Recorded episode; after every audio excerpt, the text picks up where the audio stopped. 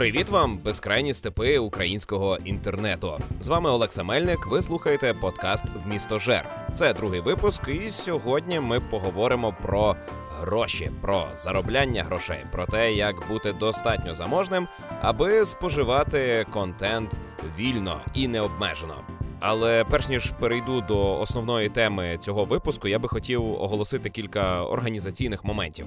А після першого випуску в місто Жера я спробував запустити сторінку на Патреоні. Це такий ресурс, де люди стежать за творцями і ем, підписуються на їхню творчість, е, підтримують їх копійкою. Ви заносите щомісяця там від долара і більше. Відповідно, вам митець, творець, автор обіцяє якісь бонуси до того, що він робить, або якийсь е, унікальний доступ. Ну, ось я створив свою сторінку на цьому ресурсі і вже маю кількох патронів. Особливо хотів би подякувати Олексію Чубею та Ярославу Лісовському. Хлопці, дякую, ви мене сильно надихаєте. Якщо забажаєте і ви підтримати, то сторінка посилання на цю сторінку в описі до цього випуску. Будь-де, де ви слухаєте е, цей подкаст. До речі, слухати ви його можете через е, посилання зі сторінки Patreon. Там є rss стрічка, яку можна додати у ваш подкастоприймач. Слухати можете подкаст із е, сайту Podster на Ютубі. Е, а також у Телеграмі. До речі, про Телеграм є е, стрічка новин е, подкасту в місто Жер, де будуть публікуватися всі анонси, якісь оголошення, що стосуються розкладу виходу наступних випусків. Е, а також є закритий чат для патронів. Якщо ви стаєте патроном, хоча б від долара, ви можете долучитися до чату е, і обговорювати там теми прийдешніх випусків чи отримувати випуск подкасту на день раніше за інших. Більше ніяких обмежень немає. Якщо ви не патрон, якщо ви не хочете підтримати чи не можете, це не має ніякого значення. Я все одно залюбки буду вам розповідати те, що і хотів. Е, це не є щось обов'язкове, е, не є необхідне, е, і ви отримаєте увесь контент, який я виробляю повною мірою. Лише якщо захочете зі мною укласти такі фінансові стосунки, то ви мене надихнете, зрозуміло. А також отримаєте ну, поважніше ставлення від мене. Е, ви отримаєте можливість впливати на те, як виробляється е, в місто Жер. Е, є, наприклад, пропозиція за 15 доларів стати співавтором. Ви можете стати моїм співведучим. Якщо справа піде добре, то можливо ми з вами залишимося і надалі вести діалог. На цьому все про організаційних питаннях, і давайте вже до суті. Передусім хотів би вибачитися перед е, моїми патронами. Е, для вас ця тема може виявитися не такою вже і потрібною, бо якщо у вас є гроші підтримувати е, якогось там Олексу Мельника в інтернеті на Патреоні, то вам уже і не потрібні поради з того, як заробляти гроші. Ви самі до цього всього дійшли. І те, про що я збираюся розповісти, це в принципі очевидні речі. Е, про них вам скаже будь-який підприємець, а про них вам скаже будь-яка людина, яка живе вже своїм розумом, своїм коштом. Однак е, чимало людей, навіть доживши до пенсії, так і не опанували цих азів. І маємо як наслідок е, бабусь, що останню копійчину із пенсії віддає там голубам чи собакам з котами і бідує бо прожила життя, погано організувавши свої заробляльні процеси. Чому взагалі потрібно ем, думати про те, аби заробляти на контент? Бо нагадую, що подкаст «Вмісто жертв» – це подкаст про здорове споживання контенту. Нам я би не хотів моралізувати, не хотів би розповідати про те, що ліцензійне споживання контенту це правильно, це коректно, це е, добропорядно. Е, ні, це це умовності, це правила. Але е, зароблене вами це еквівалент якоїсь праці. Ви вклали час, вклали зусилля, отримали за це очки, ну гроші. А, І е, самі по собі ці очки вони ну не приносять ніякого задоволення. Вони дають е, насолоду лише якщо ви їх тратите, тобто, якщо ви обмінюєте їх на якісь розваги.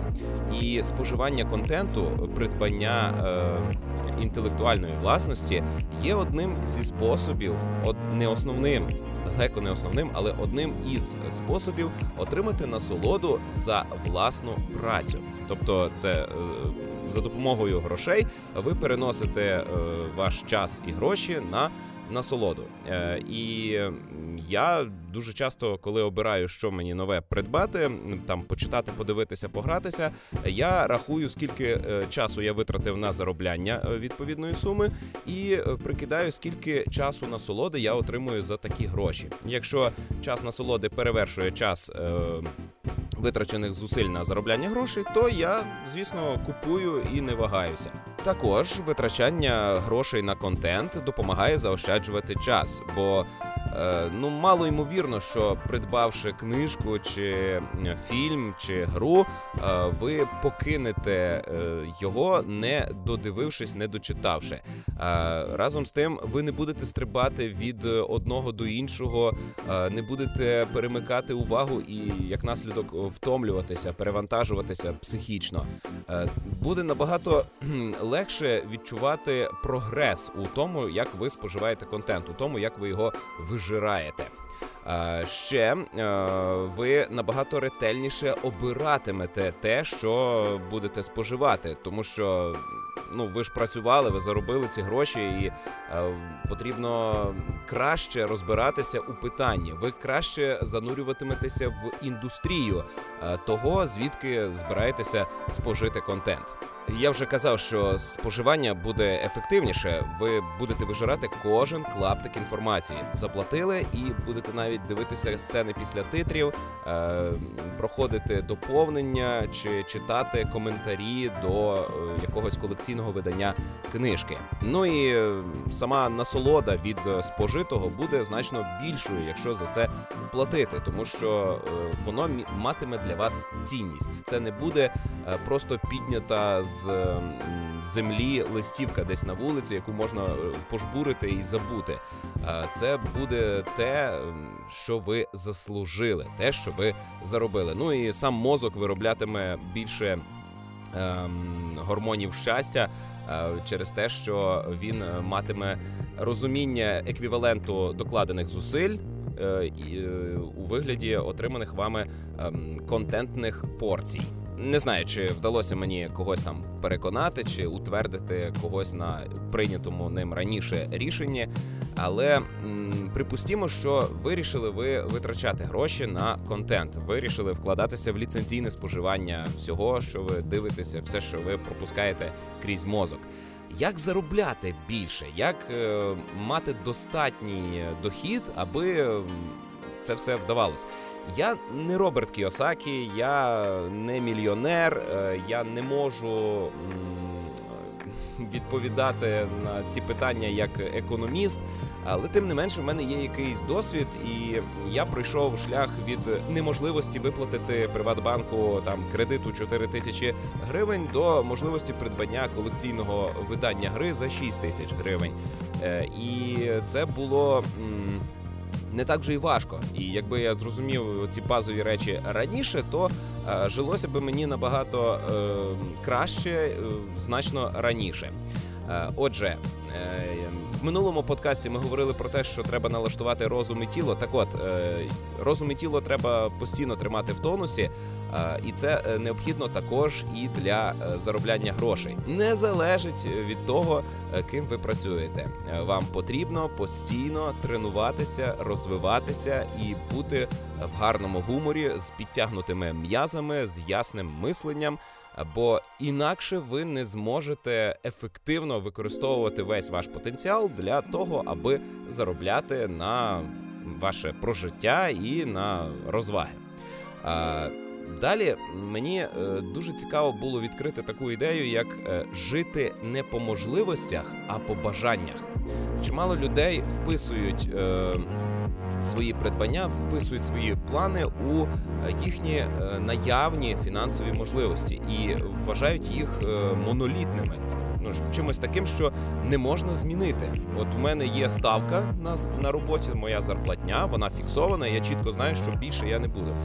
Е, Це дуже згубний підхід, який зупиняє ваш розвиток. Е, Набагато краще жити по бажаннях, тобто ставити перед собою цілі. Про це є чудовий, ну такий собі е, дещо з містикою і фантастикою фільм Секрет, але в ньому є оці класні ідеї, що перед собою треба ставити цілі, е, візуалізувати їх і до них постійно прагнути. А мозок уже сам підбере способи вирішення цього завдання. Ви будете спати, е, не думати, а мозок перебиратиме всі варіанти, як е, там квантовий комп'ютер підбере необхідне рішення. Ви прокинетеся і будете знати, що робити для того, аби заробити на там автомобіль, хату чи ще на щось. Ем, далі треба постійно бути відкритим до всього нового.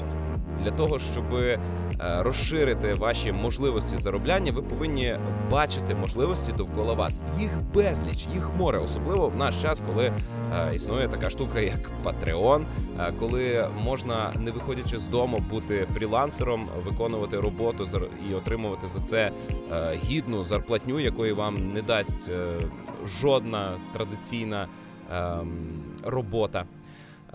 Ви повинні хапатися за всі можливості, які вам пропонує всесвіт, і інакше не можна вийти із зачарованого кола, коли ви отримуєте зарплатню, витрачаєте і знову чекаєте на нову зарплатню.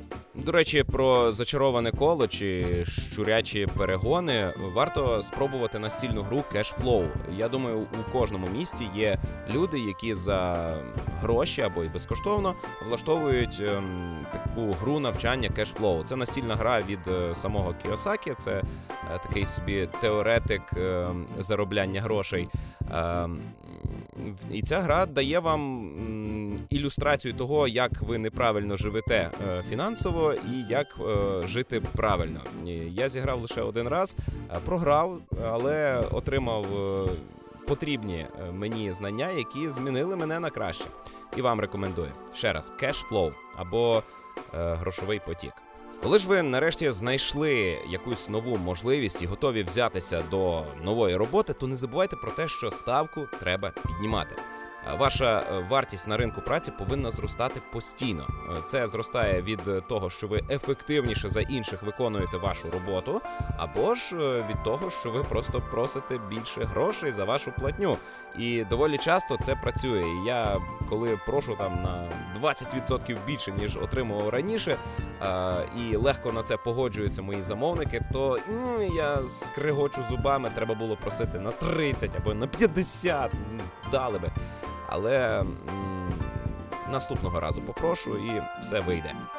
Е, ну і не забувайте, що для того, аби е, ефективніше виконувати вашу роботу, чи для того ж, аби розширювати е, доступні вам можливості для заробляння, потрібно вчитися. Це не можна. Багато хто вважає, що ось я ходив в універ, я вже навчився, все, мені вже нічого не треба, я вже все знаю. в мене є ось диплом, ось він там стоїть в мене в шухляді, і я такий кльовий молодець. Ні, ніфіга. Е, універ можна взагалі пропустити. Це не є щось важливе. Е, сама інституція, це не є необхідне. Необхідним є сам процес навчання протягом усього життя. Він підтримує ваш мозок в тонусі, е, залишає його відкритим до нових знань. І ви поки вчитеся, поки опановуєте нові навички, нові ем, пласти знань, то ваш розум гнучкий і він пристосований до того, що у світі є багато всього нового, і е, це треба е, спожити. Треба це сприйняти, зрозуміти, збагнути. Е, а разом з тим опанувати якісь нові способи, як отримати прибуток. Можливо, в процесі навчання ви знайдете спосіб, як відкрити власну справу, якої до вас ніхто не робив, і станете першим станете лідером ринку. Це цілком імовірно, це цілком можливо, тому що ми живемо в такий божевільний прекрасний час, коли можливо все, що можна уявити. Припустімо, що м, ви налагодили процес заробляння грошей або налагодили процес поліпшення заробляння грошей. Як надалі впорядкувати зароблене? Це дуже необхідно. Е, можливо, навіть варто почати з того, аби впорядковувати ваші фінанси. А в процесі цього впорядкування ви е, побачите, як зробити, аби зароблялося ліпше. Не знаю, як краще. Е, я йшов від того, що почав рахувати власні гроші. Мало хто рахує насправді. Люди просто знають, що в них цього місяця буде там такий-то прихід, і все. І вони більше нічого не роблять. Моя сім'я веде бухгалтерію. За допомогою такого собі онлайнового ресурсу е, Home Money е, ми записуємо наші витрати, складаємо бюджет на місяць, Е, розподіляємо витрати по статтях, стежимо за тим, е, на що пішло більше, на що менше, де можна заощадити на наступний звітний період. Враховуємо абсолютно всі витрати. Е, і, по-перше, це допомагає стежити за видатками, допомагає тримати себе в тонусі, допомагає не зриватися на якісь необдумані придбання, а також допомагає вивільняти кошти шляхом заощадження. Бо в якийсь момент коли ти вже там впорядкував своє господарство, е, облаштував своє житло, е, придбав усі необхідні речі, настає е, така фінансова рівновага, при якій ти можеш просто відкладати те, що ти заробив на, на щось можна навіть без конкретної мети просто мати резерв. Цей резерв е, багато хто називає фінансовою подушкою. Е, тобто е, у вас з'являється певна сума, яку ви можете витрачати, доки не отримали зарплатню, але враховувати її там за кошт за боже, це це нудна, нудна бухгалтерська фігня. Просто Майте на увазі, що гроші треба рахувати і треба вести облік. Як ви це будете робити, неважливо, чи в табличці в Excel, чи в спеціальних додатках, а їх є дуже багато, е, як офлайнових, так і онлайнових. Треба рахувати, треба відстежувати, е, скільки ви отримуєте, куди витрачаєте, і в якийсь момент ви навчитеся ці гроші заощаджувати і е, пускати їх в оберт. У вас почне рости фінансова подушка. Скажімо, у вас буде запас, з яким ви можете прожити місяць. Ставите собі мету розширити цю подушку до двох місяців, до року, коли у вас буде доволі відчутна фінансова подушка. Ну скажімо, половину вже можна інвестувати у якісь проекти в бізнес кума е, або що. Е, і не боятися, що навіть якщо ці гроші пропадуть, згорять, то ваша сім'я не буде бідувати. Однією з форм заощадження можна вважати страхування. Тобто звертайтеся в страхову компанію, платите їм якийсь е, річний внесок. Е, частину цих коштів іде на страхування від нещасних випадків чи якогось там шпиталювання, е, словом, на лікування собі відкладаєте. А частина цієї суми йде на заощадження. І коли минає 25 років страхового періоду, ви отримуєте щомісячну виплату, яка рівна або трохи менша за вашу теперішню зарплатню е, з урахуванням інфляції. Е, як на мене, це дуже класно, дуже зручно. Я скористався е, за 25 років. Я розповім, чи, чи насправді це страхування працює. Але нещодавно в мене дитина лежала в лікарні, і вона у мене теж застрахована. Це була пневмонія.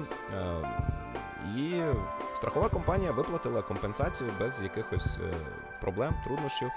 Тож, принаймні, поки що у мене немає сумнівів у ем, правдивості того страхування, яке я сплатив. Ну і наступний е, період вашій е, фінансовій грамотності це інвестування, коли у вас вже достатньо велика е, і та фінансова подушка, коли у вас є багато заощаджень, які там стоять і, і там вже ви все застрахували, вже все купили додому, вже облаштували собі робоче місце, на якому ви дуже ефективно заробляєте гроші. Можна у щось гроші вкласти. У що я вам не пораджу. Знову ж таки, я не економіст і, і навіть не підприємець у звичному розумінні. Я самонайманий працівник, е, я фрілансер. Так, У мене дуже багато. Е, замовників, з якими я веду е, співпрацю. Є там е, кілька основних. А є багато таких поменше, які власне е, допомагають мені, коли в мене виникають затримки по крупних моїх замовниках. Отже, інвестувати варто можна, але у що саме вам не скажу, бо сам ще не інвестував. Я лише в процесі пошуку якоїсь такої справи, в яку варто було би вкласти гроші. Точно знаю, що сам відкривати власну справу я не бажаю, тому що я не люблю людей, і будь-яка підприємницька діяльність передбачає взаємодію з великою кількістю людей. Бо якщо ти хочеш робити бізнес, ти не можеш робити бізнес без без е, взаємодії з іншими представниками свого біологічного виду. Ну ну неможливо уникнути контактів. А я страшенно не люблю е, живе спілкування і е, тому. Навряд чи в мене коли-небудь вдасться відкрити власну справу, але гадаю, що я знайду спосіб кудись в чужу справу інвестувати і отримувати потім дивіденди. Отже, якщо вам здалося, що цей випуск нудний, то так воно і є. Він нудний. Говорити про гроші, ем, особливо коли не йдеться про статки якогось там депутата, то це завжди нудно. Але треба зрозуміти, що е, тренування і здоров'я психіки е, перше. Заробляння грошей це друге, коли ми налагодили і тіло, і розум, і ваші фінансові потоки. От тоді можна говорити про здорове споживання контенту. А, І всі наступні випуски в місто Жера, я думаю, будуть е, дещо цікавіші. Ми вже будемо говорити про якісь підходи в опануванні різних видів контенту, е, в способах фільтрування і тому подібне. Але е, оці дві е, теми, які ми обговорили в першому і другому випуску, вони необхідні для подальшого повноцінного розвитку, е, і е, це не є взагалі на один випадок, е, на один ем, час, на один момент. Це на все життя. Вам потрібно тренуватися, стежити за харчуванням все ваше життя, доки ви живі, доки ви притомні. А також вам потрібно постійно стежити за вашими фінансами, доки ви живі, доки ви притомні, доки ви не не написали заповіт. Отже. Я закликаю вас е, дослухатися до моїх порад. Можливо, е, ви знайдете в моїх доводах якісь е, неточності. Може, десь я помиляюся, і можна ще краще, ще ефективніше. То обов'язково напишіть про це у коментарях. Або якщо ви патрон, то в чаті телеграму там це обговоримо. Бо я випускаю в містожер для того, аби впорядкувати власні думки і отримати якусь відповідь Е, від е, тих, хто мене почують. Е, можливо, вони допоможуть мені ще краще розвиватися, рухатися вперед. На цьому все по основній темі, як заробляти гроші. Сподіваюся, всі, хто послухали, стануть мільйонерами. Бо Роберт Кіосакі казав, що грошей так багато, що вистачило би кожному кілька мільйонів. Але зараз поговоримо власне про кілька одиниць контенту, які я би радив спожити до наступного випуску в місто Жера.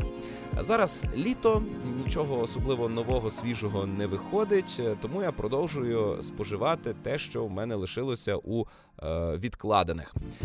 Нещодавно пройшов іграшку Fable Anniversary. Е, це Рольова гра казка. Е, вона доволі старенька, виходила на початку 2000-х е, і пізніше, в 2011-му якомусь ем, було випущено перевидання з поліпшеною графікою е, і дещо зміненими квестами. Я грався у Fable Anniversary на Xbox 360, і на цій старенькій консолі вона виглядає цілком собі пристойно. Е, щоб ви розуміли, Фейбл це е, сама саме слово це казка. Е, чи ну так, це це казка. І це дійсно казка за своєю суттю. Це проста оповідь з невеличкою мораллю, трішки з бурлескними персонажами. В ній є місце для дитячих забав і для борделю, скажімо, є прекрасні чарівні панянки і потворні, перевертні. Е, в цьому світі дуже багато можливостей. Обіцяли ще більше, коли розробляли гру, але на жаль, ем, не все реалізували. Але навіть те, що є, ем, обходить багато сучасних рольових ігор. Тут, скажімо, можна розвинути стосунки і одружитися як з жінкою, так і з чоловіком, незалежно від того, якої статі ваш персонаж. Можна придбати нерухомість і отримувати платню за оренду цієї нерухомості.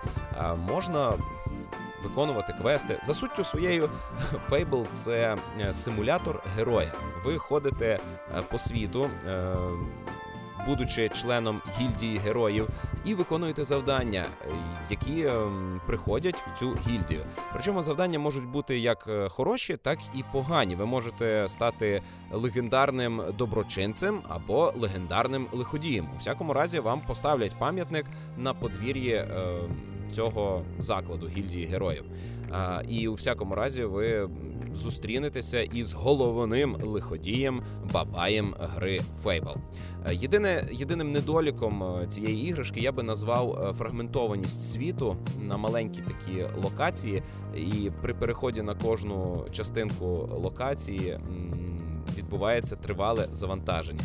Світ умовно відкритий, ви можете піти куди захочете, але існують оці екрани підвантаження, які сильно стримують тебе. Не можеш та ти так просто взяти і побігти, куди тобі заманулося по якомусь там квесту, е, бо ти будеш нервуватися, чекаючи на підвантаження. Але незважаючи на цей недолік, гра варта вашої уваги через те, що в ній е, класний гумор, легке подання, нескладні квести, і якщо ви, скажімо, Е, вчите англійську, то е, ця іграшка чудово підходить для того, аби випробувати ваші навички. Бо тут е, саме англійська з деякими британськими діалектами. Далі, якщо вже говорити про англійську, то я вчора перевідкрив для себе Netflix і подивився там е, повнометражну стрічку Annihilation чи Анігіляція. На жаль, Netflix, хоч і вийшов офіційно на український е, інформаційний простір і тут заробляє наші гроші. Е, він не має належної підтримки українського споживача, немає навіть українських сабів для більшості фільмів. Велика рідкість українські саби. Я е, перебрав кілька десятків фільмів і знайшов лише два фільми з українськими субтитрами. Ну, тим не менше, цілком доступно сучасній людині, яка не там на трієчку в школі вчила англійську мову. Це я про себе. Е, такій людині доступно дивитися фільми англійською мовою на Netflix. От повірте, серйозно, якщо ви е, мали невеличке знайомство з англійською і живете в наш час, і е, ви притомна особистість, я впевнений, у вас вийде дивитися фільми англійською мовою. Я спробував, в мене вийшло, і Annihilation став першим повнометражним фільмом, який я подивився повністю англійською мовою і не відчув від цього дискомфорту. Ну, перші 15 хвилин була якась перебудова, де я в голові ще навіть е, трохи язиком ворушив, е, перекладаючи з англійської на е, українську. Але по 15 хвилинах от таких от вправлянь е, я розслабився і почав сприймати англійську як уже готові думки, які е, не треба було перекладати. Я вже ловив зміст, не переводячи його е, в українську площину. Отож, про фільм Анігіляція це історія про те, як десь у Сполучених Штатах виникла таємнича загадкова зона з порушеннями законів фізики в яку відправляють експедиції. Ці експедиції пропадають, і невідомо, що в тій зоні відбувається.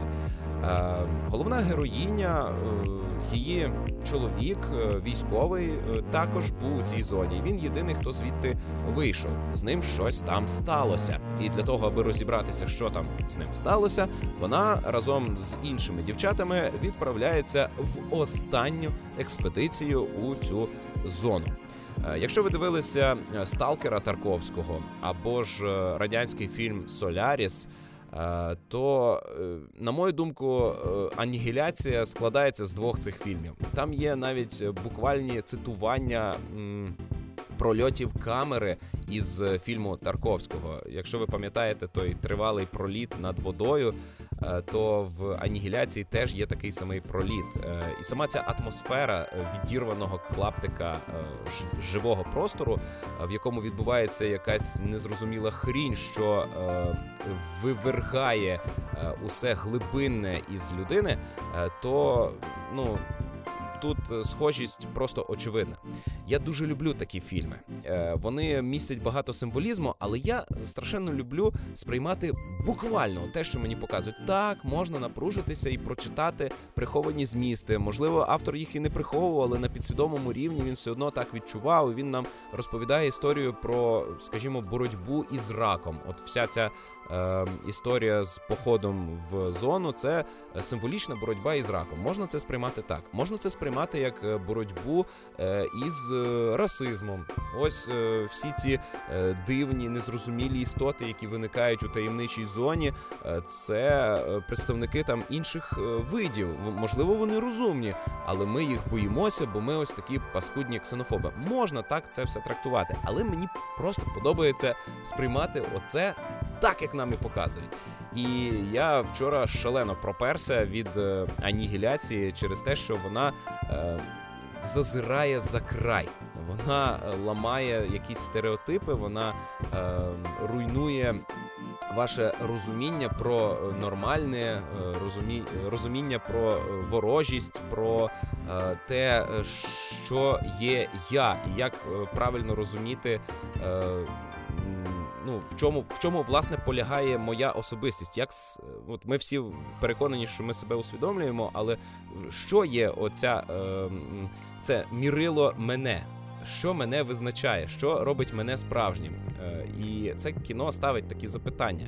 А також воно має шалено прекрасну картинку, і там використовуються цікаві математичні формули для побудування е, якихось таких істот, е, яких ви досі ні в якому фільмі не бачили. Е, ну, Таке, як фрактальна сніжинка, це можливо вас не здивує, але коли ви побачите тривимірну е, фігуру, що виникла із людини, і ця фігура її неможливо описати. Вона не антропоморфна. Е, що мені сподобалося, прибульці нарешті були показані не антропоморфними, е, і вони відрізняються від нас не тільки за е, своєю біологічною формою, вони відрізняються від нас на рівні ідеї. Сама інформація, яка використана для утворення цієї іншої форми життя, вона відрізняється.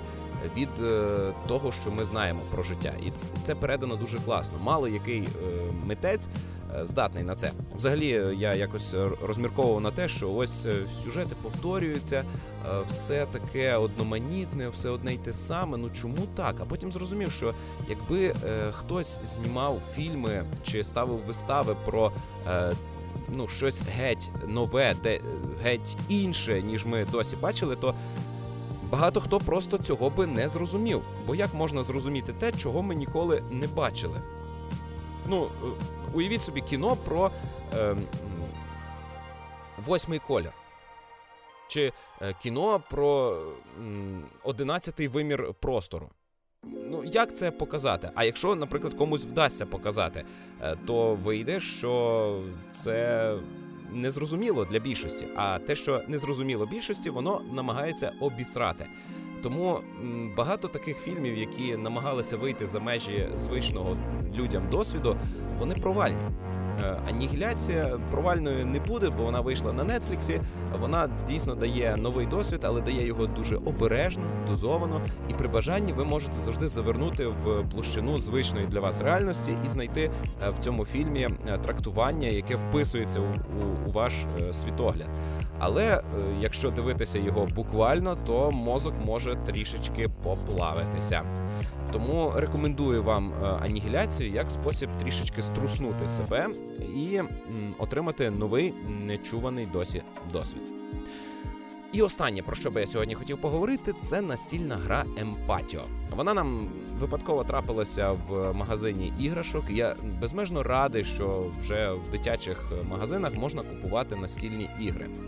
Коли у мене народилася дитина, я е, на той момент був великим шанувальником шанувальником настільних ігор, вкладав тисячі гривень у придбання картонових цих коробок е, і збирав цілий клуб у своєму місті, видзвонював людей. Ми там рубалися в гру престолів, е, проходили жах Аркема, е, грали в різні змагальні ігри, кооперативні ігри, е, економічні стратегії. Ну перебрали дуже багато ігор. Але пізніше, коли дитина трішки підросла і вже потребувала більше моєї уваги, у мене сталася така собі, е, ніби як аварія, і я повністю випав із е, оцього грання у настільні ігри. Але зараз, е, коли дитина вже е, краще розуміє, що таке гра і як дотримуватися правил, їй три роки, е, ми починаємо потрошечки вводити в наш обіг сімейний настільні ігри. І виявляється, що є класні пропозиції, які цікаві і дітям, і дорослим. І Емпатіо це одна із таких ігор. Я думаю, ви у своєму місті знайдете цю гру. Вона навіть українською мовою вийшла, хоча в самій грі немає ніяких е, е, текстів. Гра суто на картинках. За суттю, це е, симулятор е, розповідей. Е, люди сідають е, за стіл, е, один гравець відкриває карту. На тій карті завжди зображена якась сцена казкова і два персонажі. Інший гравець має вказати, хто на цій сцені гравець, що відкрив карту, і хто є персонаж інший, хто хто ким є інший персонаж. А ще один гравець, уже третій, е, повинен на основі цієї інформації розповісти історію, яка би починалася зі слів: як би ти почувався, якби з тобою сталася отака, така, така, така, така фігня.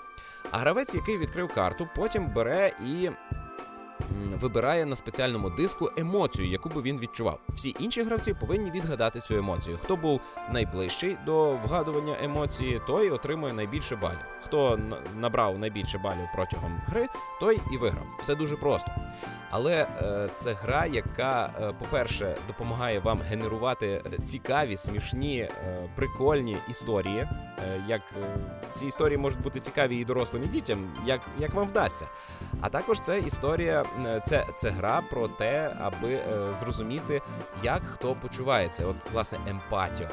Ви вчитеся читати людські переживання, і інші відкриваються вам і показують вам свої емоції. На цьому все з вами був Олекса Мельник. Ви слухали подкаст в місто Жер. Е, усі необхідні посилання, там Patreon, е, посилання на Telegram, е, усі вся інформація про цей випуск, все це міститься в описі до випуску, там де ви його слухаєте. Дякую, що ви були зі мною весь цей час. Радий був для вас працювати. На все добре, Па-па!